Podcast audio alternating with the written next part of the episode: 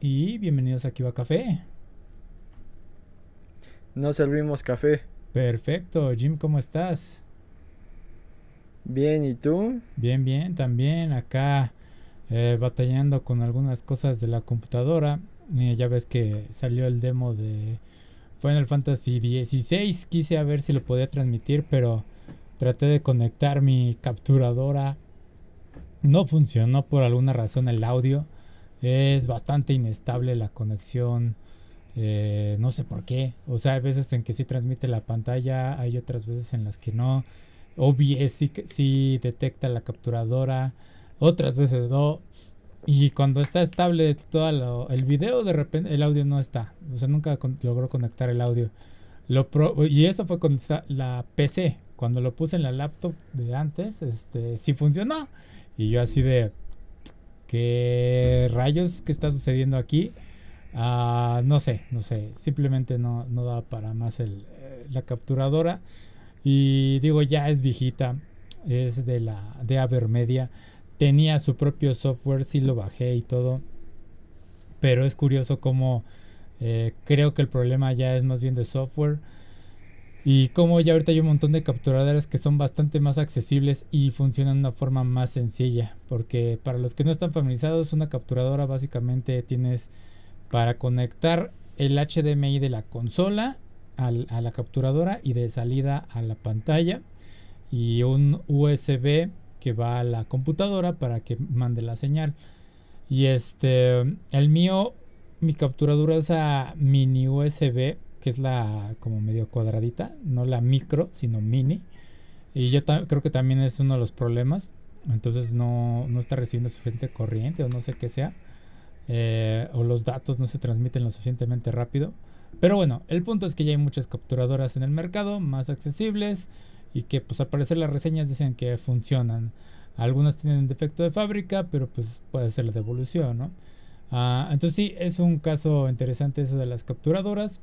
Y qué otra cosa, deja veo aquí mi agenda, que hago luego mis apuntes. ah, ah sí, eh, fue la Anime Expo y dos anuncios importantes. Eh, van a reestrenar las dos películas de Tengen Toppa Gurren Lagann en Estados Unidos y no me acuerdo que otros dos países.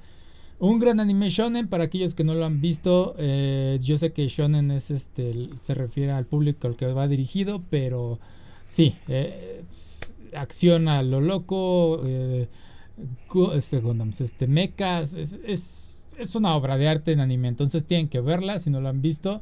Eh, las películas son la versión mejorada de la serie, pero no por eso voy a decir que nada más ven las películas, sino también ven la serie normal. Son 26 episodios, las películas todavía se van aún más lejos de lo que van en, el anime, eh, pero de todas formas los dos se disfrutan bastante, es legendario esa serie, entonces chequenla. Y eh, también se anunció el regreso de Panty and Stocking. Pero bueno, Trigger ya se hizo con las licencias de Gainax. Eh, para que también no están familiarizados. Trigger básicamente es un montón de animadores que se separaron de Gainax. Eh, por eso es que hay muchísimo talento en Trigger. Es básicamente Gainax 2.0. Eh, siguen teniendo una excelente calidad de animación. Hicieron el, el anime de Cyberpunk Edge Runners. Por eso vale la pena. Y Panty Stocking también es legendario entre sus proyectos porque eh, el estilo de animación es bastante único, se mantiene todavía la fecha, el humor es un humor bastante occidental a veces, hay bastantes chistes buenos, se quedó en un gran cliffhanger eh, al final de la primera temporada, única temporada, y ya está volviendo, va a volver después de 12 años, entonces bastante están emocionados las personas con este anuncio, eh, incluido yo. También chequen el, anime original para que sepan de qué hablamos. Este. Pero sí, vean, probablemente han visto una escena en la que Panty está peleando con este Scanty, básicamente. Son ángeles y demonios, eh, se están disparando a lo loco por toda la escuela. E, es increíble todo lo que están haciendo, bueno, lo que hicieron en su momento. Eh, visualmente es hermoso la comedia, digo, hay un, clip que me gusta bastante que están, es un, hace una parodia de distintas cosas y una de ellas es un apocalipsis zombie y en una de esas están golpeando a un zombie con, o sea, se disfrazan de policías y lo golpean con una macana. y le empiezan a decir de, ah, eres un idiota, ah, eres un estúpido, ah, un montón de cosas.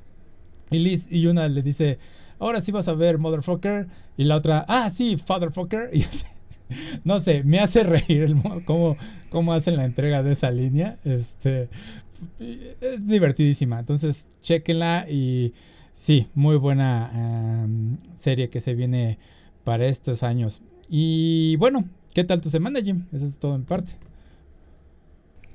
Pues ya pude leer el, famoso cómic del Capitán América donde pierde el escudo y, varios personajes, este... Se dan, bueno, más bien se dan cuenta de que varios personajes han decidido tomar el, manto del capitán y ayudar a sus, a sus comunidades y pues ah, eh, trae esto de, de, la inclusión, pero creo que está bien hecho.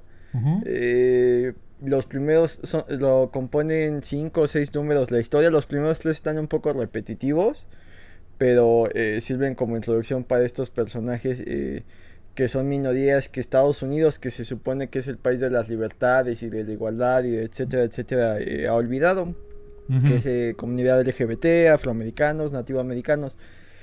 Y ya después de eso, ya la, la, historia avanza y tiene sus distintos giros de tuerca y es más la la duda de, de qué tanto Steve tiene el derecho a representar a Estados Unidos y más una especie de crítica a lo que el movimiento de Donald Trump de MAGA provocó y la división del país. Entonces en ese sentido está interesante.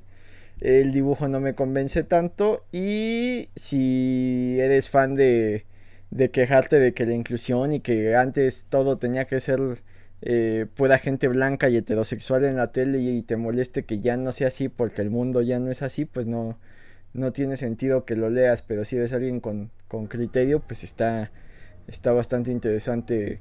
Eh, creo que queda ahí como evidencia de, de, las manifestaciones que provocó movimientos como el de Donald Trump.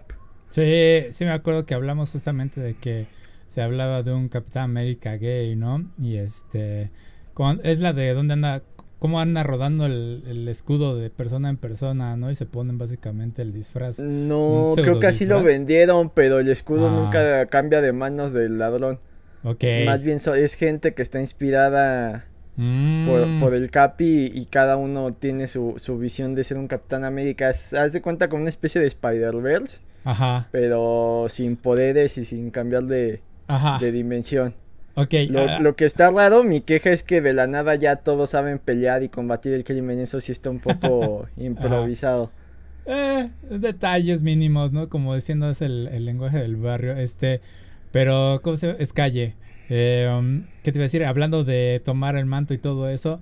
Eh, no sé si lo has leído, lo acabo de leer y quiero hacer un video sobre esto. Eh, leí Spider-Man Fake Red. Es un manga. Y básicamente es la historia de cómo Peter perdió el traje y un chavo lo encuentra, un chavo cualquiera. Y se, se pone el, traje de Spider-Man sin querer. Y lo confunden con él y empieza a hacer actos heroicos. Y es muy similar a ver a Midorilla de My Hero Academia. Eh, en el sentido de que pues, es un debilucho cobarde. Y cómo se vuelve un héroe. Pero está bastante interesante. Son 15 capítulos. Está muy corto no duró mucho, se quedó como en primera fase y luego fue cancelado, pero el arte está genial y lo recomiendo, la verdad, pero quiero hacer un video sobre ello, de hecho estaba haciendo el script porque me gustó bastante lo que presentan en arte y en historia. Muy sencillito y es como de, ahí tienes, súmalo al Spider-Verse, por así decirlo, ¿no? Muy, muy, muy buena historia, entonces nada más ahí nota adicional. Pero bueno, eh, hablemos de noticias ya y esto fue de repente porque se me pasó, pero hablando de pasar la estafeta y mantos y todo eso, eh, Mayumi Tanaka, la que le da voz a, Luffy, básicamente le dio el sombrero de Luffy a eh, ¿cómo Godoy, el actor de live action de Luffy, y es una escena bastante conmodora y qué chingón por él. No estamos seguros de cómo va a ser el producto final, lo que vayamos a ver en el live action. Muchos tienen sus dudas eh, y sí se nota por qué. Pero hay algo en esto de cast de actores que es como no los puedo odiar, en especial a Iñaki. Es como Iñaki tiene bastantes ilusiones y es de güey, lo entiendo. Se te, o sea, sí siento que tú eres un Luffy adecuado, ¿no? En, en, eh, en rostro y en físico. Este no sé, güey, fue una escena muy bonita de ver. Eh, pero bueno, quería saber qué opinas de esto y qué, qué, te pareció esa escena. Pues creo que eh, lo llamativo es que se confirma que todo el cast de voces original para, para el público de Japón va a repetir el papel. Entonces el mismo actor que es eh, Soro, Sanji, Nami, Sop, todos van a hacer las mismas voces en, en japonés. Eso creo que es un buen detalle. Y también eh, Sanji y. Bueno, el actor que. Taz Skyler, creo que se llama algo así. Y Íñigo Godoy. Eh, van a repetir para las voces en español. Sí. O sea, se, va a redoblar él. Eso también está.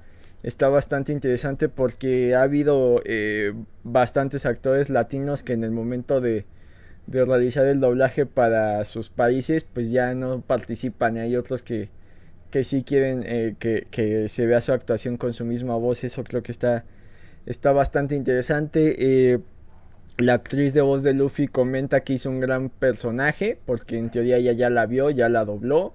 Entonces no sé qué tanto eh, pues sea parte de, de, lo que hace Netflix para, para vender o que realmente sea sincero su comentario. Y a mí lo que más ruido me ha hecho es que aquí en México eh, creo que no han dimensionado la importancia de que eh, Luffy sea interpretado por un actor mexicano. Si hubieran dicho que el nuevo Spider-Man o que el nuevo Superman o Batman, eh, al menos esos tres, iba a ser interpretado por un mexicano, ya hubieran intentado pasearlo por Venga la Alegría, hoy, podcast ah. y demás. Y a este creo que lo han ignorado cuando eh, la importancia histórica ya de One Piece, al menos eh, con números fríos como el total de ventas, en algunos rubros ha superado a, a cómics de Marvel y BBC. Entonces eh, creo que es un papel importantísimo. viene cargando con, con la mala fama que tienen las adaptaciones live action de anime y sumado a las adaptaciones live action de anime hechas en, en este lado del mundo. Entonces, eh, digamos que, su, que, One Piece Live Action va perdiendo ya con un marcador de un 2-0 y tiene que, salir a remontar. Pero eh, para la facilidad con que la televisión abierta se cuelga de los mexicanos que tienen éxito, me llama la atención que no, no le hayan hecho ruido a, a Íñigo. Sí, está raro porque... A Iñaki, perdón. Sí, Iñaki, sí, porque Igual y es por dónde está, en qué zona, no sé si esté residiendo en Estados Unidos o qué onda. Eh, pero bueno, el chiste es que lo está logrando este chavo, me alegro por él. Eh, también hubo la crítica en su momento de que pues técnicamente Luffy sería brasileño y por qué eligieron a un mexicano. Y también al mismo tiempo es como de, lo entiendo, entiendo el punto de vista. Eh, igual sí lo merecían los brasileños en cierta forma, pero bueno, el cast fue de, de aquello, ellos lo decidieron al fin y al cabo. Eh, pero bueno, eh, regresando con el tráiler, no hablamos de él, creo que esa vez no dio tiempo. Ah, fue cuando pues, tuvimos un gran problema con Zencaster y por eso estamos en Discord. Este, pero sí, el tráiler fue algo extraño. La verdad no estoy muy convencido de todo lo que están haciendo visualmente, especialmente con el Going Merry que por alguna razón eligieron poner como la cabra, una verdadera cabeza de cabra al frente en vez de la que es como que caricaturesca, ¿no? Que de hecho era como una burla. Eh, entonces sí, esa parte no me gustó.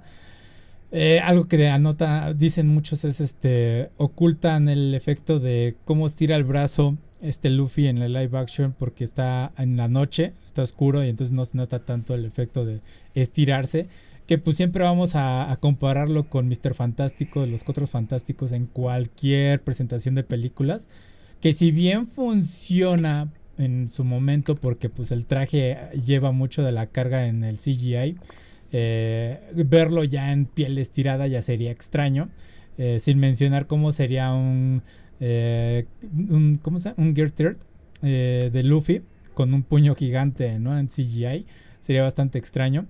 Eh, pero sí, no sé, tengo mis reservas sobre la serie, como dices. Igual y es un truco publicitario de Netflix el tener esta, esta colaboración entre ambos, Mayumi Tanaka y Iñaki, de decir, mira, un Luffy con otro Luffy, ¿no? Y le está dando el sombrero de Luffy. Y es de, sí, sí lo puedo ver. Eh, necesitan darle mucha apoyo a esa serie. Eh, pero creo que al mismo tiempo eh, hay una diferencia cultural porque luego los japoneses no son tan críticos de live action como lo somos acá. Entonces, igual a ellos les va a gustar y a nosotros no tanto. No sé. Y es que también ellos están muy acostumbrados a ver las adaptaciones live action de sus propios productos. Pero hechos por ellos, para sus gustos de ellos. Ajá. Y es lo que siempre hemos comentado, que Estados Unidos es el fenómeno Taco Bell. Quiere tener lo que los otros, pero con sabores que les gusten a ellos y suelen suele salir mal. Ajá. Y el, el, colmo es que luego tienen tanta popularidad que los acabamos reemplazando. Aquí en México un ejemplo muy claro es la lucha libre. La lucha libre mexicana era muy bonita y ahora ya es una copia de las telenovelas que es la WWE. Habrá quien le guste, habrá quien no, pero sí es eh, lamentable que se haya perdido eh, lo que había porque aquí era más técnica, más vuelos y allá es eh, más demostraciones de fuerza. Ajá.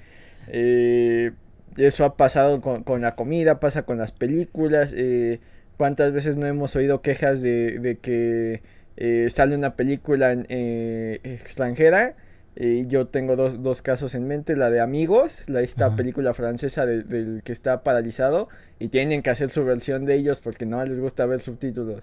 Eh, estaba Old Boy, hicieron su propia versión y no dudes que en unos dos años estén ya este, viendo cómo sacar Parásitos versión eh, estadounidense, o sea, tienen este extraño don de querer hacer las cosas siempre a, a su modo y en el, y en el anime pues hemos visto cada fiasco. El más famoso es Dragon Ball. Salió tan mal que según yo evitó que salieran muchas otras cosas. Y luego eh, Netflix ya lleva un par de strikes con Dead Note y Cowboy Vivo que pasó sin pena ni gloria. Digo, hay quienes dicen que no era tan malo, pero realmente no... Eh, lo que hace, lo, creo que el mayor error de, de Netflix es que quiere hacer algo nuevo para atraer público nuevo pero a la vez eh, no busca cuidar al público que ya, ya tenía. Y obras como Cowboy Vivo se trata de que la gente que le gustó la vea y esa la recomiende, no que le llegue a gente nueva que realmente no la va a traer. En el caso de One Piece es algo similar, tiene que ser algo que le guste a, a los fans de One Piece. De ahí si consigues que caiga un fan nuevo es este ganancia, pero los fans de One Piece son son muchos y, con que los consigas a ellos creo que es más que suficiente para que el producto sea redituable. Entonces eh, va a estar raro el, el trailer. A mí lo que más ruido me causa es que se ve muy oscuro cuando eh, la animación y en general el mundo de One Piece es muy colorido. O sea, cuando, cuando Oda llega a hacer portadillas de color, eh, se vuelve loco metiendo cantidades este, brutales de color y de hecho el espíritu de la historia dejando de lado eh, temas escabrosos como esclavitud, de padricidios, etcétera, etcétera, etcétera. Eh, Luffy en sí siempre es luz y siempre está en un entorno eh, de aventura, de alegría, de mucho color. No importa que esté peleando contra tipos, inclusive uno de los arcos más dramáticos que es Marineford ocurre a plena luz del día. Entonces está extraño que veamos una serie tan oscura. Sí, de noche. O sea, nunca han peleado de noche que yo recuerde. Ah, sí, sí hubo una. Moira, ¿no? Eh, bueno, es que ese era el ambiente, pero también la de. La. Antes de. De Arabasta, cuando se encuentran con Miss Friday en su momento, antes de ser Vivi. Entonces, ese, ese lugar también era de noche, era. Y la de Bellamy. Ah, sí, cierto. Son, ok, sí, sí, sí, tenemos, ok, tenemos tres. Que ahí sí nos acuerda alguien más, este, pero sí, sí, sí, sí. Sí, es raro que hayan elegido que pues la primera pelea sea eh, de noche y creo que es Albina o Arubina, no acuerdo cómo se llama. Sí. Y este. Um, que también este causó cierto ruido que no fuera tan grotesca, pero creo que. Eh. O sea, para una adaptación live action, no se ven mal. Por ahí apareció un comentario en Reddit que me dio mucha risa que muchos decían, y es que parecen gente en cosplay y es como de, pues es que, ¿qué esperabas? O sea, ni ibas a ver una versión real, digitalizada de lo que es Luffy, hubiera sido eh, producto de, pesadillas, ¿no? Sí, de por sí, Boggy, que es el más eh, caricaturizado, se ve extraño y, y creo que es un acierto que a los dos personajes más... Eh, caricaturescos de la tripulación, al menos hasta esas alturas, no los hayan hecho así, que son Sanji y Usopp. Sí. Creo que eh, me cuesta un poco ver a Sanji sin la ceja, pero hubiera sido más extraño ver algo así. Sí, eh, quedó muy bien, sin, la nariz larga funciona bastante bien. Em, pero sí, el, regresando a este Boggy me gustó, a mí sí me gustó cómo apareció. Sí, es tétrico, dices, ok, sí es un pirata. Eh, ya veremos, ya veremos después si lo regresan a hacer el chiste que es. Porque probablemente te dicen, ah, mira, estoy mucho miedo. Y ya después es de, ah, no, soy un cobarde, ¿no? Este, sí, pero eh, de lo que se supone que va a haber, los puntos críticos son dos. Y dos, eh, tratando de ignorar muchas cosas más. Eh, Arlong y los Gyojins. Y cómo se va a ver la fruta de Luffy ya en acción. Si esas dos cosas funcionan bien en, este, en pantalla, probablemente veamos los demás arcos. Si de entrada los poderes de Luffy no convencen a nadie, eh, no va a pasar una temporada. Sí, no, no. Yo dudo que pase una temporada. Porque qué tanto podrás expandirte, ¿no? Este. Para que puedan seguir haciendo esto en live action sin que crezcan tanto. Eh, tendrían que saltarse muchas cosas. Tendrían que reducir muchos arcos. Que sí se podría. O sea, sí podrías reducir a la basta en que te gusta una temporada, 12 episodios de live action o incluso 5, 5 capítulos. Pues, podría no, es que Adabasta tendrás que ser un episodio. Adabasta. Pero incluiría un episodio de Drum, un episodio de Badoke Works, un episodio de. Ok, ok. O sea, lo más Adabasta tendrán que ser dos. Ajá. Porque ese es el, ritmo que traen si, si van a acostar a Starlong Park. O sea, Boggy va a ser un solo episodio. Eh, el este el Barati va a ser un solo episodio y el Dusop va a ser un solo episodio. y va a culminar con lo de Nami que tal vez Arlong Park sean dos. Sí, sí, sí, sí. Y, siguiendo con eso de cómo van a ser las Gyojin y todo eso, cómo va a ser este Chopper, ¿no? Porque es la gran pregunta. Si, si avanzamos a una segunda temporada, tendrían que incluir a Chopper y Brooke ¿Y cuánto vas a invertirle así ya, a esos dos personajes, no? Ya con Chopper le, le variar los costos muchísimo. Sí. Porque es un personaje principal que tiene que ser completamente eh, CGI. No, a menos que se aventaran a hacer un puppet, pero ah. ya a estas alturas eh, creo que el señor Henson ya falleció para que pudiera hacer algo que valiera la pena. No, no funciona, este, pero... Sí funciona, pero necesitas a alguien de ese nivel de maestría o, gente que haya trabajado con Del Todo para hacer los monstruos. Sí, sí, O sea, necesitas gente muy específica y, y, directores capaces de que la eliminación, la fotografía y demás te haga que, una de esas maquetas se vea real. Pero para eh, los ritmos a los que vivimos, la mayoría se va por CGI y sería muy complejo, algo convincente. Sí, vamos a ver qué tal. Además, este, con el espíritu realista que se veía como una especie de Rocket Raccoon o no sé. Eh, y no, y súmale las formas, porque tiene varias formas Chopper en peleando, entonces eso va a ser una pesadilla en animación.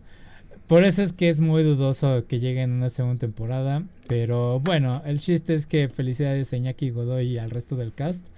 Eh, se ve muy feliz haciendo el papel. Entonces yo creo que aunque salga más la serie, yo espero que nadie le quite esa sonrisa al menos de que él fue Luffy, ¿no? En la vida real, en live action. Entonces... Yo creo que el que más está rezándole a todos los dioses que conoce para que funcione es el que fue Zoro, porque eh, su Pegaso ya fracasó horriblemente, entonces esperemos que esta sí sea la buena, ¿no?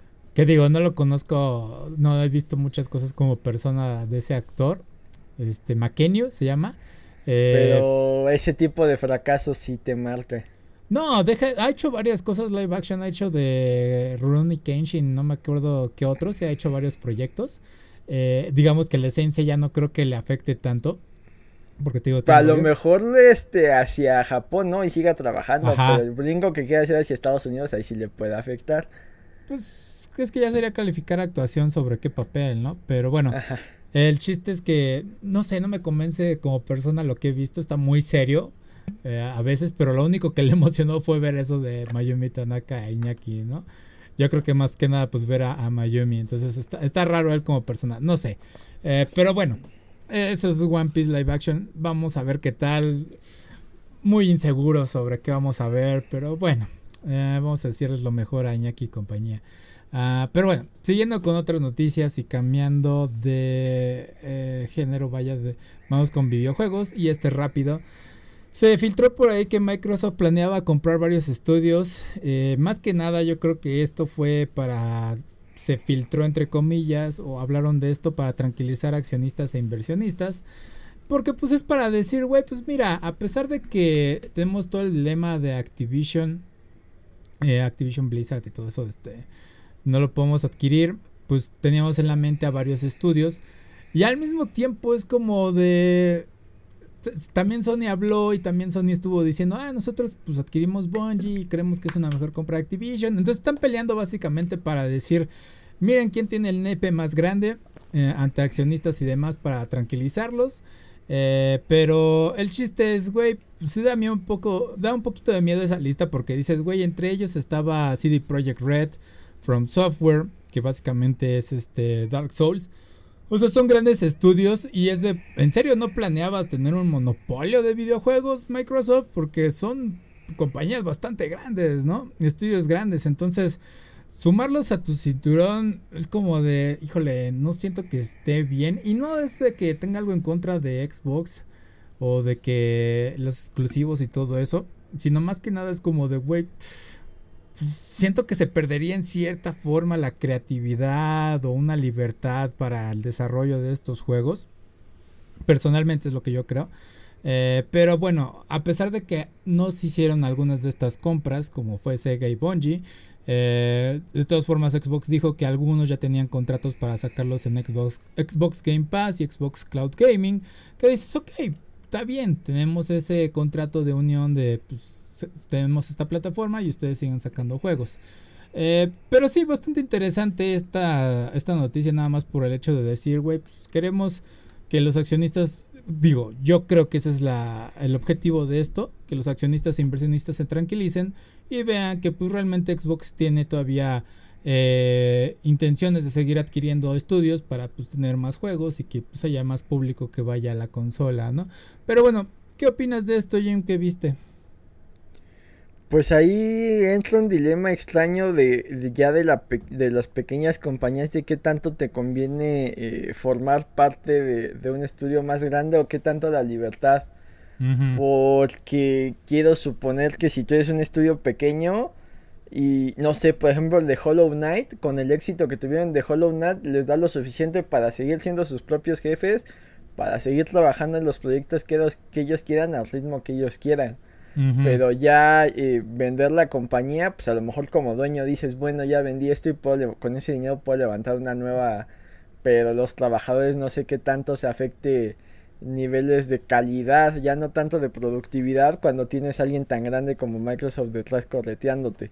Es lo mismo trabajar a tu ritmo y, y con la ilusión que, que ya bajo nóminas este, más grandes y esa presión, o sea, eh, Hollow Knight, eh, el mismo este Cophead.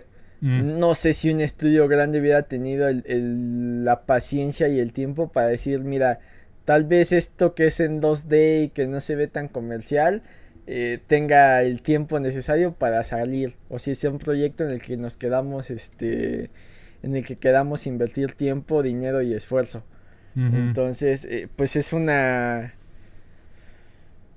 una este, espada de dos filos, ¿no? Así como tal vez muchos estudios con ese presupuesto y esa seguridad de que dependes de un estudio más grande eh, tengan los recursos para sacar algo eh, ingenioso o a su vez qué tanto ingenio y qué tanto desarrollo se pueda matar porque ya perteneces a, la gran compañía que depende más de ciertos tiempos y ciertas cosas más burocráticas. Entonces, eh, tal cual dices, es una forma más como de calmada a, accionistas, pero eh, cuantos que hayan visto esta lista no empiecen a, querer coquetear con Microsoft para decir, bueno, eh, pues tal vez no me vas a comprar, pero el Atomic Heart que acaba de salir, eh, tengo un juego similar y si quieres lo hacemos exclusivo de Microsoft y dame tanto.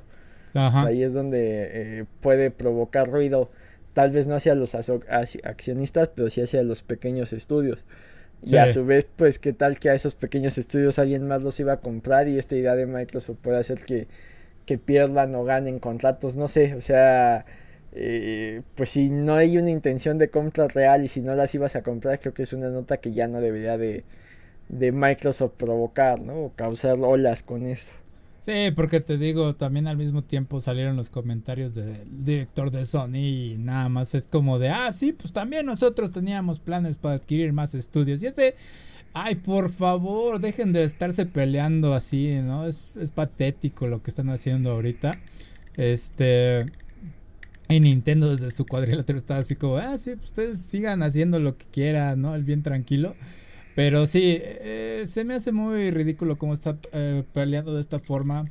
Más que nada, yo creo que para tranquilizar a, todos los que están en contra de la compra de Activision Blizzard y decirles de, pues bueno, si no nos lo dan, pues vamos a tener que hacer esto. Eh, no sé. Ay, pero bueno, es algo así como que nada más para tranquilizar a todos eh, de alguna forma. Y vuelvo a lo que dije en algún momento. Estaría mejor que esas grandes compañías, en vez de adquirir esos estudios, pues fueran como hacer comisiones, ¿no? Y decirle, oye, ¿sabes qué? Estudio de Cuphead, te voy a invertir tantos millones, pero vas a sacar un Cuphead exclusivo para mi consola. Y acábalo en el tiempo que tú quieras. No te voy a comprar como estudio, sino nada más te estoy dando una, un dinero de comisión para que hagas un juego. Yo creo que sería el mejor apoyo que se le pueda dar a estos estudios, especialmente a lo que está sucediendo con el estudio de Hollow Knight, que ya tardaron muchísimo con Silksong y siguen diciendo ya está casi, ya lo vamos a hacer. Pasó de ser un DLC a ser un juego completo, entonces eh, sí lo están reservando bastante bien ahí. Ah, pero bueno, pasemos a otra nota también. Y es que también habló Nintendo sobre temas relacionados a prepararse a la siguiente consola. Y aunque no va a salir en este año tal cual, al parecer están dando idea de que vaya a salir en abril 2024 algún anuncio eh, sobre el, nuevo Nintendo Switch, por así decirlo. Y más que nada lo que quieren es tranquilizar al público sobre qué va a pasar cuando salga esta nueva consola y decirles que la transición pues va a ser más fácil y me refiero a transición de que pasar del Nintendo Switch a esta nueva consola con respecto a sus videojuegos, ¿no? Porque van a usar la, la cuenta de Nintendo que ya muchos tenemos eh, para pues básicamente, no lo dicen tal cual, pero quiero entender que es para que pues todos los juegos que ya compraste en tu Nintendo Switch pues los puedas jugar en esta nueva consola. Porque es un gran problema que ha tenido Nintendo desde mucho, desde hace mucho tiempo, la retrocompatibilidad, eh, perdón, eh, que por ejemplo, pues sí podías jugar juegos de Wii en el Wii U, juegos de Wii, de GameCube en el Wii original, eh, pero pues obviamente necesitabas pues el juego físico, ¿no? Mientras que PlayStation y Xbox pues ya estaban desde hace tiempo jugando con el tema de digital y pues básicamente puedes comprar algunos juegos de otras consolas pasadas y pues para tus nuevas consolas y jugar, ¿no? Sin problema. Entonces Nintendo pues ha sido un poco celoso con el tema de compartir sus juegos para nuevas consolas. Y yo creo que el cambio viene a partir de que pues tienen un montón de juegos indie, ¿no? Hay muchos estudios pequeños que han puesto sus juegos en su plataforma. Y pues también es como para decir, pues vamos a seguir abriéndonos este mercado. Porque si bien cuántos juegos tal cual originales del Switch hay en la consola, ¿no? Eh, viene Pikmin 4, eh, Tears of the Kingdom. Breath of the Wild técnicamente es de Wii U, por así decirlo. Eh, es de ambas consolas. Y muchas cosas son del Wii U. Pero tal cual del Switch no hay mucho, sino Mario y Mario's Party. Y Mario Kart 8, pero pues, y Smash Bros. o sea, pero realmente no, digamos, no ofrecen mucho en cuanto a jugabilidad o como podría decir algo nuevo, interesante para decir quiero un, Switch, ¿no? Por así decirlo. Obviamente sí apela mucho al público infantil a distintos públicos, pero mi punto es qué tanto son los juegos originales del, del Switch para decir, oh sí, es una plataforma que realmente valdría la pena si Nintendo todavía siguiera, siguiera pegándose a sus propios exclusivos, ¿no? Eh, ese, es a lo que me quería enfocar. Eh, pero bueno, ¿qué opinas de todo este, este anuncio, Jim? Pues yo creo que esta necesidad de, de eh, respetar la, las cuentas viene más del lado de que ya todo está digitalizado. Entonces sí sería muy grosero que yo ya compré mi, mi Cuphead para Switch y que si lo quiero jugar en el siguiente Switch tenga que volver a comprarlo cuando no es que lo tenga en físico. Cuando la cuenta ya está ligado y todo está ligado a PayPal y demás. O sea, eh, era modernizarse o morir y que no existiera esta compatibilidad parecería estúpido. Sumado a un problema que ellos mismos tendrían, que son las eh, anualidades para eh, la suscripción a, a los emuladores. Sí. O sea, sería tonto de, ¿sabes qué? Eh, yo renuevo mi, anualidad en marzo, sale la consola nueva en abril, y la compro y no puedo jugar lo que ya te pagué por un año. Sí. O sea, eso sería meterse en un problema gigante. Sí, es un buen punto. Sí, es un excelente punto el que tienes ahí. Eh, sí, justamente porque tienen las, las consolas virtuales, eh, funciona perfectamente esto de las cuentas. Eh, porque si no. Es que no me acuerdo bien cómo funcionaba en, Wii U y 3DS. Porque tal cual era. Creo que Nintendo Network le llamaban. Y no era como lo conocemos ahorita el Nintendo ID. O no me acuerdo cómo se llama. Eh, pero sí era de una cuenta que creabas específicamente para la consola. Porque lo hice una vez. Borré la cuenta. Y se borraron todos mis archivos de juego que yo tenía. Y fue de, güey, ¿qué pedo? ¿Por qué hiciste eso? ¿No? O sea, yo sé que borré tanto la cuenta porque quería hacer otra cosa. Pero, ¿qué carajos? No sé, eso sí estuvo muy raro por parte de Nintendo.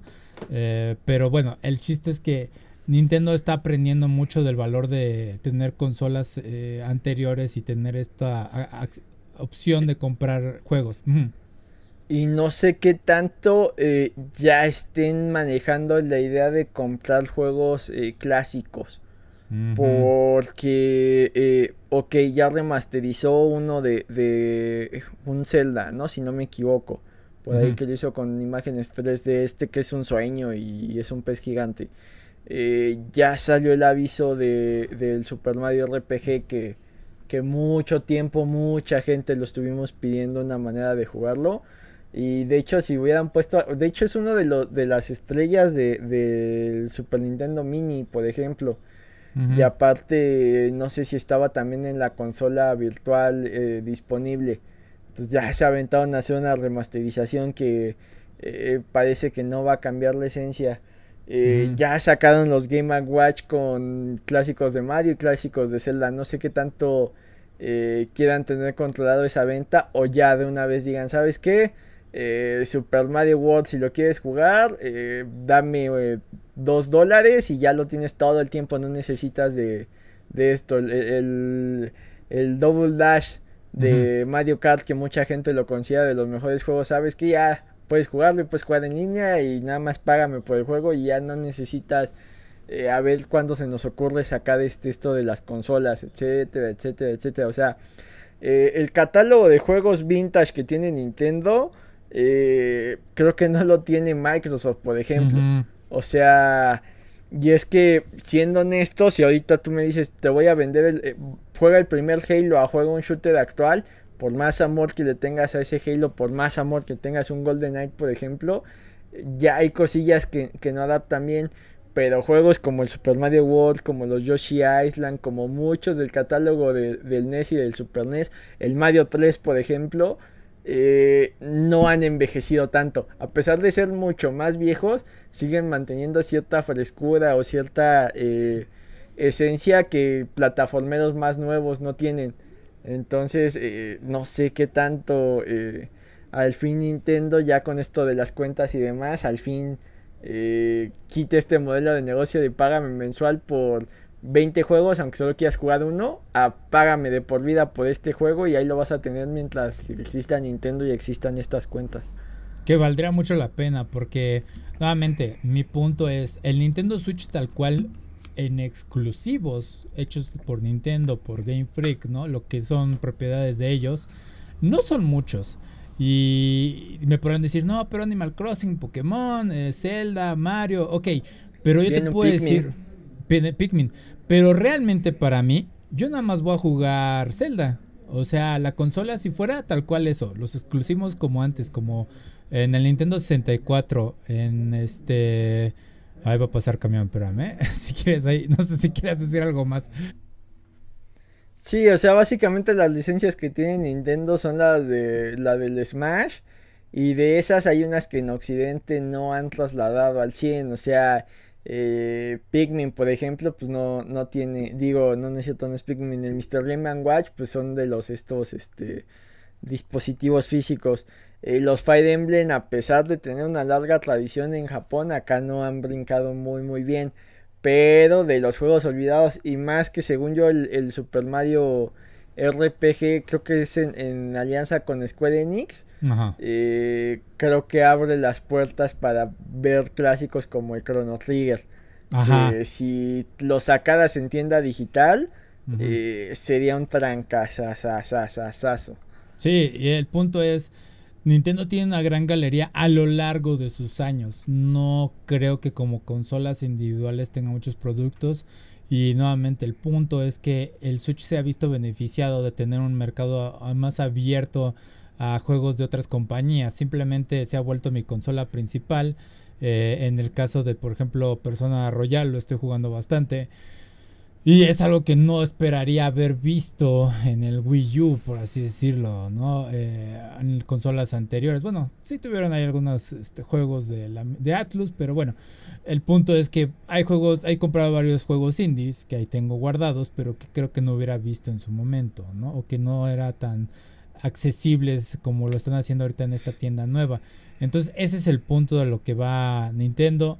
Eh, que se está abriendo más este mercado y que sigan ese camino, que eh, esperemos que la transición pues sí realmente sea tan buena como lo están presentando y pues ver qué depara básicamente el próximo año porque nuevamente la idea es que están diciendo que hasta abril 2024 probablemente veamos algo sobre la nueva consola. Eh, que sí pues muchos esperan que sea una gran mejora al Switch eh, pero ya veremos, ya veremos precios y demás, pero sí tiene que ser algo que pueda competir con el Steam Deck porque eh, aunque no se habla mucho de ello, es una consola bastante atractiva, o ya no sé si es la PC2, pero bueno. Ah, pasemos a otra noticia. Que hablando de la PC, me pasaste esta nota, ¿no? Del que gastó como 150 mil pesos en su PC para que pudiera correr juegos de, de Play 5. Ah, no, me acuerdo. Ajá. O, yo la vi que decía. Este, Ajá. Supuestamente un, gamer se gastó eso para mostrarle a, a, Play 5 cómo sería que corrieran sus juegos en PC y es como de. Con eso te compras 10 PlayStation 5 y puedes hacer lo mismo, pero bueno. Ajá. Siempre estará esta guerra de qué es mejor si PC o una consola. Ah, es, Sí, sí, sí, sí, depende de, cada quien y su presupuesto, pero sí, es un poco ridículo haber gastado eso. Y bueno, hablando de sumas ridículas de dinero, eh, hace poco salió una expansión de Magic the Gathering eh, relacionada con el Señor de los Anillos y hubo una nota acerca de que sacaron la carta única sobre el anillo, eh, el anillo para mandar a todos los demás. También hay unas versiones comunes, pero hay uno, uno único y especial que está escrito en élfico, se ve que es super, la carta es súper rara, o sea, es una sola carta. Y comenzó una campaña de búsqueda sobre ella. Y las sumas en las que las personas estaban queriendo comprar esa carta, si alguien la encontraba, empezaba con un millón de dólares. Eh, ahorita ya hay un, ¿cómo se llama? un grupo llamado Gremio de Dragones que ofrece 2.1 millones de dólares por ella. Y bueno, ya alguien encontró la carta, no se sabe quién es porque se quiere mantener anónimo. Ya fue a que le gradearan la carta, no sé si ese es el término, pero básicamente para evaluaran, evaluaran, ajá, para decirle pues qué calidad está y básicamente pues está nueva, o sea, está en el calidad 9, que es lo más, uno de los más altos. Eh, está perfecta casi casi. Entonces Sí, eh, se volvió un objeto de colección único y de los más eh, caros en cuanto a cartas de juegos. Y me sorprende, me sorprende cómo esta campaña pues, logró algo de la forma más sencilla, ¿no? O sea, se aprovechó del lore del Señor de los Anillos y decir, mira, voy a sacar el anillo. Es único, es especial, no va a haber una carta, este es uno de uno, no hay nada más. Obviamente sí hay otras cartas que son el anillo único, pero pues no son el anillo único de, en carta, ¿no? Por así decirlo. Eh, los otros son más jugables, este no. Eh, bueno, si alguien se atreve a jugarlo, yo creo que tendrá que tener guardias de seguridad alrededor de él para hacerlo, pero probablemente no suceda. y yo nada más me pongo a pensar, güey, yo me acuerdo de la carta Black Lotus y esa cosa estaba súper valuada. Y si es una carta bonita visualmente, realmente no juego el juego de cartas tal cual. Sí se me hace interesante. Eh, pero de ahí en fuera, pues digo, respeto a, cada juego de cartas. Eh, pero sí, nada más pienso en esta carta del anillo y es cuántos años no veremos esta carta o en algunas noticias va a salir que no, ahora ya está evaluada en 20 millones de dólares. Algo así. No lo dudo. O sea, siendo un objeto de colección tan grande de un juego de, de un juego de cartas tan importante como Magic y de una franquicia como El Señor de los Anillos, esa cosa en unos años va a valer un chingo de dinero. Pero bueno, ¿qué opinas de esto, Jim? Pues inclusive aquí en México hubo, eh, yo vi eventos de varias tiendas de juegos de mesa o, de juegos de cartas que, iban a tener eventos por el lanzamiento de del Señor de los Anillos en Magic. Tuvo, de hecho apenas salió hace como tres semanas, o sea... Eh, no es mucho. Ajá. Hasta donde yo sé no es tiempo suficiente como para saber qué va a ser meta y qué no va a ser meta de esta nueva expansión, ¿no? Y qué eh, va a jugar bien dentro del juego ya establecido y que eh, naturalmente iba a empezar a, adquirir cierto eh, costo. O sea, suponiendo y, con mi poco expertise o mucha expertise que tengo de este tipo de juegos, pues hay cartas que siempre se cotizan más por el simple personaje, ¿no? por ahí un Aragorn, por ahí un Gandalf, no, no sé bien cómo funciona esto, pero también luego hay cartas que se cotizan en función de, de la utilidad que tienen en el juego, pero aquí ya, ya fue una locura, o sea, eh, hasta donde tengo entendido, eh, no sé si, si en Magic creo que también, y en los otros dos famosos juegos de, de cartas que según yo por ahí siempre están compitiendo en los primeros lugares, que son Yu-Gi-Oh! Y, y Pokémon, existen las famosas Foil, ¿no? Que son estas que tienen eh, brillitos y que suelen encarecerse y más si son cosas jugables se, se encarecen más. Entonces acá ya, ya se volvió una locura. Desconozco si Magic antes ya había tenido colaboraciones con otras propiedades intelectuales. Porque recuerdo que hay un juego de cartas eh, japonés que, se, suelen sacar expansiones basadas mm. en, en anime, ¿no? No recuerdo el nombre. Wise, algo así. Ajá, Wise, creo algo así. Pero bueno, o sea, eh, ya hay juegos que tienen este modelo, hay otros juegos que eh, buscan tener su propia eh, franquicia, ¿no? creo que el de One Piece apenas se está posicionando, creo que el de Digimon, al menos aquí en México, tiene comunidad relativamente grande y se sigue jugando bastante. Yu-Gi-Oh es su propio universo, Pokémon es su propio universo. Hasta donde tengo entendido, Magic era su propio universo y creo que también había por ahí libros y cosas así para expandir el lore pero que ahora eh, echen mano a otra franquicia y más que hayan decidido hacer esto, eh, vamos, al final del día, producir esa carta te sale en el mismo precio que producir cualquier otra. Y para Magic la vendió en el mismo precio dentro del sobre o, como se distribuye, o sea, no la vendían más cara. La campaña de publicidad que provocó que toda la gente empezara a comprar para ver si a ellos les salía el anillo único, sumado a que eh, varios medios están retomando la nota para hablar de eso, gente que tal vez tenía años sin jugar Magic y se dio cuenta de que hay una expansión del Señor de los Anillos y lo quiera retomar, gente que nunca ha jugado Magic pero supo que existía algo del Señor de los Anillos y quiera jugar, digo, el Lord, el fandom del Señor de los Anillos es bastante extenso, entonces como treta publicitaria para. Ay, creo que son Wizard of the Coast los que hacen eh, las de Magic. Que al final es Hasbro. Eh, está haciendo un trancazo. Y uno impresionante. Sí, Entonces, la jugada le salió bien. Y si la persona decide venderlo, eh, ya están 2 millones. Eh, 2 millones no suena mucho, pero son 34 millones de pesos más o menos. O sea, con eso te compra, digo, a la Carlos Muñoz, te compras 10 casas, vives en una, rentas 9 y ya no tienes que preocuparte por trabajar. Digo, un sueldo de, ¿qué te gusta? Que lo rentes a 5 mil pesos cada casa, son 45 mil pesos mensuales. Creo que con eso vives lo suficientemente cómodo, ¿no? Sin tener que trabajar. Sí, no, es una cantidad estúpida de dinero. A ver, aquí estoy haciendo la conversión. Sí, 2 millones son 34 millones de pesos ahorita. Es estúpido, te puedes comprar una PC con eso. Este. pero sí, es este.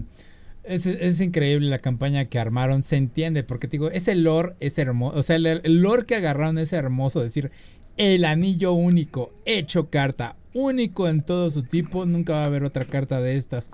Me, llama, me llama la atención, me gustaría ver cómo fue, cómo pusieron esa carta en un sobre, o sea, si, o si nada más la aventaron así a la, a la empacatadora y fue de, en la que caiga no me importa, ¿no? O sea, hubiera estado interesante ver eso y aquí comienza el viaje, ¿no? Y este, o, o cómo fue cuando la evaluaron, ¿no? Que sí, mira, aquí traigo algo que necesito que evalúes, pero no hables sobre ello, ¿no? Y es de, mira, y es de, ok, entiendo, ¿no? Vamos a evaluar. Y aquí está, y ya la ponen en su cajita, ¿no? Que, que es como pueden preservar mejor esta carta. Entonces, sí, y, y en cosas como el precio de la historia y demás, este, luego llegan este tipo de expertos, pero sí hay una industria grande, o sea, eh, cuando a mí me firmaron el de, el de Stan Lee, mm. Eh, había dos opciones, o, que, o comprar el, el certificado, que es el que yo tengo porque yo llevé un hardcover, porque pues no pienso venderlo, es para mí. O había gente que había conseguido una edición, no sé, primera, segunda edición de algún cómic importante y, y, te daban la posibilidad de que se lo llevaran a Estados Unidos, te lo evaluaran y te lo regresaran ya evaluado. Oh. Entonces, eh, con eso, pues si a futuro querías vender tu firma de Stanley ya dentro de un cómic evaluado, pues eh, el precio alcanza otras dimensiones. Ok, ok. Y por lo visto, pues eh, fue una empresa que se dedica a evaluar tarjetas, que aquí no somos tan afines. Digo, creo que lo que más se hizo famoso eran los álbumes de estampas, pero en Estados Unidos... Eh, tarjetas de beisbolistas, tarjetas de basquetbolistas, tarjetas de etcétera, etcétera, etcétera, etcétera. Hay una industria importante de tarjetas coleccionables. Sí, digo, antes, yo creo que cuando empecé a escuchar esto fue con las de béisbol, ¿no? La de Babe Ruth era súper famosa en su momento. Y esas eran nada más tarjetas de colección, no eran eh, de cartas de juego de, juegos, vaya, no era para jugar en, duelos y todo eso como Y de hecho creo que había unas que hasta venían así como con una este con una goma de mascado, cosas así, o sea, esa tradición de, las tarjetas coleccionables sí en Estados Unidos sí es toda una industria y depende de, de qué te gustes de lo que hay, ¿no? Hasta en los Simpsons se burlan de que eh, Flanders quiere venderle a los niños tarjetas coleccionables de santos, ¿no? O ah, personajes bíblicos. ah, qué horrible idea, pero ok, sí, sí, sí. Este, sí, sí, no, ese es un mercado bastante interesante y sí, también me vino a la mente eso de el precio de la historia. ¿Cuándo vamos a ver esa carta aparecer en el programa, no? Este, pero sí, grandioso por la persona que lo obtuvo. Te aseguro que la va a guardar y cuando más lo necesite va a decir, miren, la pongo en venta, quien me quiera ofrecer, dale, ¿no? Y se va a meter un varísimo. Entonces, felicidades, es ganarse la lotería en eso.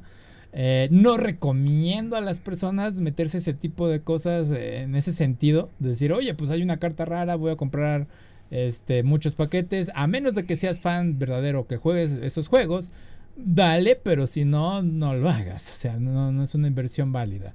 Si lo quieres hacer por juego de decir, ah, pues voy a comprar un paquetito. Si no funciona, pues ya lo vendo para. Listo, déjalo, ¿no? Este, pero sí, mejor apuesta en otras cosas, no en eso. pero bueno, pasemos a otra cosa rápido. Y es que una compañía de camiones llamada Schneider National puso un montón de anuncios sobre su negocio que es básicamente eh, camiones eh, para transportar mercancía en el juego de Truck Simulator. Y al parecer lo hacen porque pues han sacado muy buenos conductores eh, de ese juego. Porque cuando aplican algunos gamers, dicen, les preguntan, oye, ¿cómo te volviste tan bueno conduciendo camiones? Ah, pues básicamente jugué Truck Simulator. Y eso llamó la atención a, Schneider National y dijo, ok, pues vamos a poner anuncios dentro del juego y pues así vamos a comenzar a reclutar personas. Obviamente lo toman con el grano de sal de decir, güey, pues es que es una simulación, es un videojuego, no es tan realista. Sin embargo, estas personas están aprendiendo a manejar lo que sería un vehículo grande con su remolque y pues les ayuda básicamente tener este a conocer las dimensiones de los vehículos, ¿no? Y yo te puedo decir que si bien no he conducido un camión, sí siento que jugando videojuegos a lo largo de lo que llevo de vida, sí me ha ayudado a mejorar mis habilidades de conducción con un carro normal y decir, ok, puedo dimensionar cuál, cuál es la longitud de mi vehículo, ¿no? Eh, sí me he estacionado en, paralelo en unos lugares que son bastante apretados y es de, ok, no toqué ningún carro, me metí bien, es de, creo que entiendo por qué sé hacerlo, ¿no? Eh, cómo mover, cómo predecir cómo se mueven algunos carros. Eh, digo, es habilidad de cada quien, no voy a decir tampoco que soy experto, eh, pero sí es de, ok, me considero un conductor decente. manejar un camión creo que sí es una tarea bastante grande. No, sí yo sé que cuando estás al volante te quejas de los, de los camiones, pero al mismo tiempo es de, güey, puedo respetarlo porque lleva mercancía que luego tú compras, no sabes qué pueda llevar y se tiene que respetar el trabajo de ellos. Lo que sí creo es que a veces están siendo explotados porque trabajé en recursos humanos y vi cómo reclutaban a, ese, a ese personal. Y sí lo que piden es como de, güey, manejar tantas horas. Sí les pagan bien, pero sí es como de al costo de pues, su salud en cuanto a dormirse, ¿no? Y sobre todo seguridad, porque pues también hay incidentes en las carreteras sobre asaltos y demás, pero bueno, no nos enfoquemos en eso. Pero el chiste es de, sí, sorprendente que una compañía haya dicho, hey, creo que este videojuego me está ayudando a conseguir buenos conductores, invirtamos en él. Eh, pero bueno, ¿qué opinas de esto, Jim? Lo curioso es que creo que resaltaban dos puntos, que la física del juego de cómo se maneja, movía la caja respecto a, al autobús queda muy realista y que le ayudaba a, medir ese tipo de dimensiones. Y dos, que, ayudaba a conductores novatos a familiarizarse con el sistema de autopistas de Estados Unidos, que por lo visto tiene sus, propias reglas. Y de hecho el mapeo de, del simulador dicen que es muy pequeño, es como de dos estados, una cosa así, comparado con los cincuenta y tantos que tiene Estados Unidos, pero que eh, ha sido lo suficiente para que la gente se familiarice con estos dos aspectos y de ahí eh, pueda mejorar. está, está interesante porque eh, casi siempre mencionaba, no, pues va a haber simuladores de... para operar, ¿no? Que, que, muchas veces la industria del videojuego, según apuntaba eso, se ha mencionado que al final no es un videojuego tal cual, pero las prácticas de muchos de los pilotos en, simuladores. Y creo que al menos en, países de primer mundo y más para el transporte de pasajeros, sí hay simuladores de, autobuses para que hagan la práctica. Ajá. Eh, cosa que, por ejemplo, aquí en México para transporte de pasajeros dudo mucho que exista.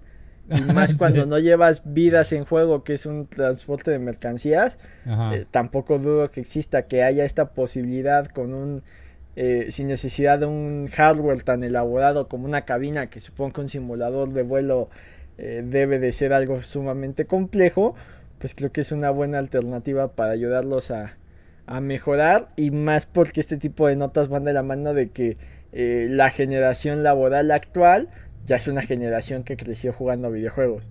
O sea, eh, a alguien que maneja trailers que tiene ahorita 50 años y le dices prueba en un simulador, tal vez este le cause ruido.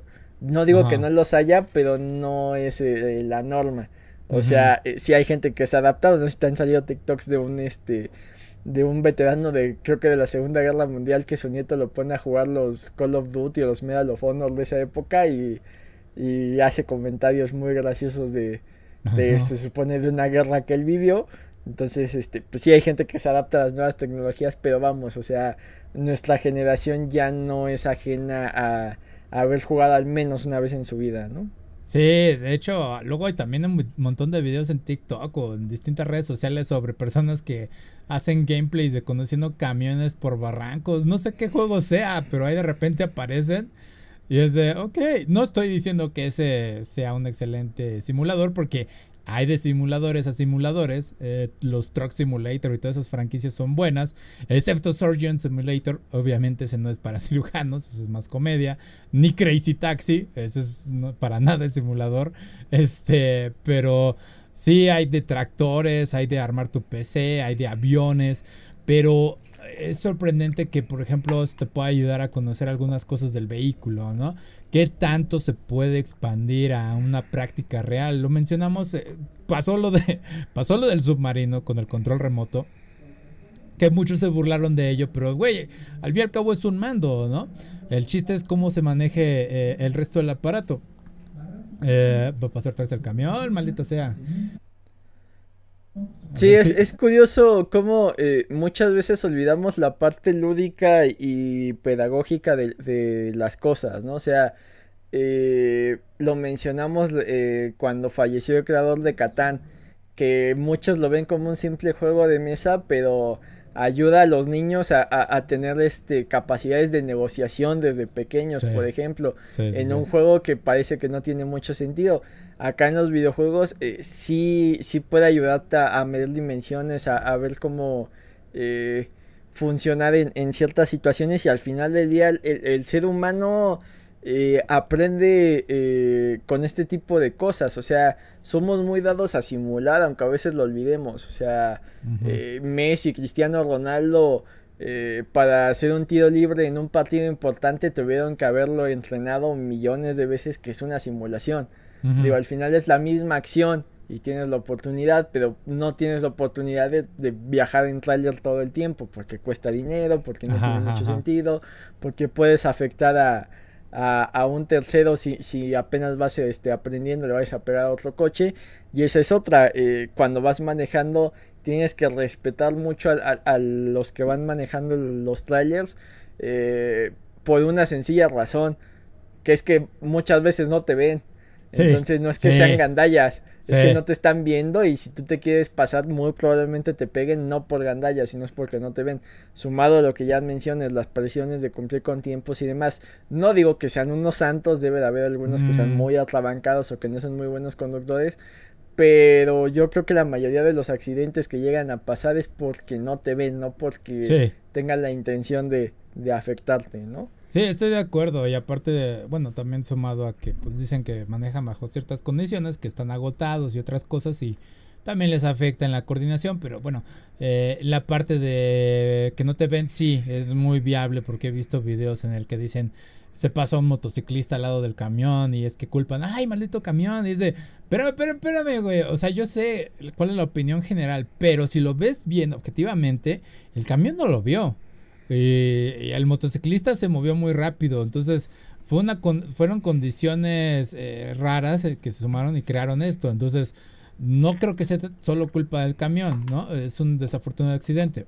Si hay este accidentes con coches y bicicletas porque la bici pasa por tu punto ciego, no porque quieras agandallar a la bici. Imagínate un camión que aparte trae la caja que, o sea, eh, todo lo que les pueda ayudar a evitar accidentes, que en este caso puede ser una simulación, creo que es bienvenido. Sí, no, y por ejemplo, me acuerdo de un video de, de cuando te estacionas en el auto para que no te golpee un carro cuando abres la puerta, si te estacionas en una calle, tienes que girar tu cuerpo para que voltees hacia atrás y, y veas que si viene auto, yo me quedo así de, güey, tienes el retrovisor. el retrovisor lateral te ayuda a ver si viene alguno de estos, voltearte todo, ¿no? Pero es cosas que a veces a las personas se les olvida. Entonces... Eh, y es lo que te digo, luego estás volteándote para tener cuidado de que no te vayan a atropellar, abres y viene una bici en sentido contrario y le pegas con la puerta, o sea... Ajá. Eh, digo, hay mucha gente que no se lo perdona, pero pues la dimensión es más o menos lo mismo. ¿Cuántos no es que sean malas personas, pero acaban pegando a un perro cuando van manejando porque no ven al perro? La misma altura del tráiler contra un surito, o sea, no te ven, no es que sean gandallas. Sí, sí, no, y tienes que tener, o sea, Ah, siento, nada más eh, agregando, siento que a veces a muchas personas se les olvida que manejar un auto es manejar maquinaria pesada en cierta forma. O sea, no es algo que se va a tomar a la ligera, es con respeto. Eh, si es, si es de, güey, ¿cómo cometiste ese error, no? Lo que dices luego de los perros es como, es que tienes que estar al pendiente y no acelerar en ciertas zonas. Eh, y sí, o sea, a veces, aunque seas muy bueno, sí puede llegar a suceder cosas que no están bajo tu control. Y a veces acompañarte de la cámara ayuda, porque sí he visto también sientes de, no, es que le pegó al niño con el carro. Y es de, espérame, güey, yo vi la grabación de la cámara y no fue culpa del carro. o sea, el niño realmente salió de la nada en una situación en la que no se puede frenar o voltear el, el carro, ¿no? Entonces, sí es de, vamos, también, sí hay que saber quién repartir culpas y tener cuidado. Pero bueno, el chiste es que sí es interesante todas estas simulaciones y qué tanto se podrían ahorrar distintas compañías para entrenar, no sé, pilotos de avión y demás. Eh, decir, güey, pues sí, cumple tantas horas de vuelo en este simulador de juego, lo que sea. Eh, obviamente que esté bien hecho. Y ya son menos horas las que tienes que practicar en avión. Y eso ayuda a que también se ahorren combustible y también pues a que no se contamine tanto, ¿no? Serían ventajas que se le ven a estos simuladores. En el caso de los deportes, pues obviamente pues es la práctica física, que es así, no se puede reemplazar. Eh, por eso es que tienes que tener las distintas experiencias, ¿no? Pero sí, es fascinante el mundo en el que estamos ahorita viviendo, eh, cómo puede haber tantos estos simuladores y al menos que aprenda, si ni bien que no te enseñen tal cual a hacer la práctica, sino conocer elementos que hay, ¿no? No sé, está el PC Gamer eh, Simulator o Armar. No me acuerdo cómo se llama. Pero el chiste es conocer las partes de la PC y que aprendes lo básico sobre armarlo, ¿no? Cuando está el juego ahí disponible en descuento, pues sería buena adquisición.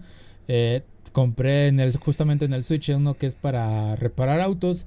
Y es de, ah, ok, conocer las partes de un auto es de, ah, interesante. Igual no están todas las partes, no es como si realmente pudieras reparar un carro luego, luego que cabes el juego, pero es de, ok, ya estás familiarizado con lo que estás viendo y quizás cuando vayas al mecánico pues no te vean la cara tan fácil, ¿no?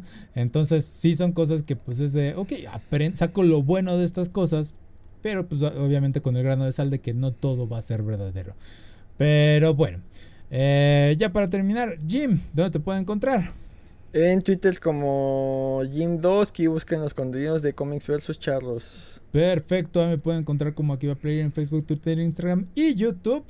Y eso es todo por esta semana. Gracias por acompañarnos. No tengan un día, tengan un grandioso día. Sale, bye.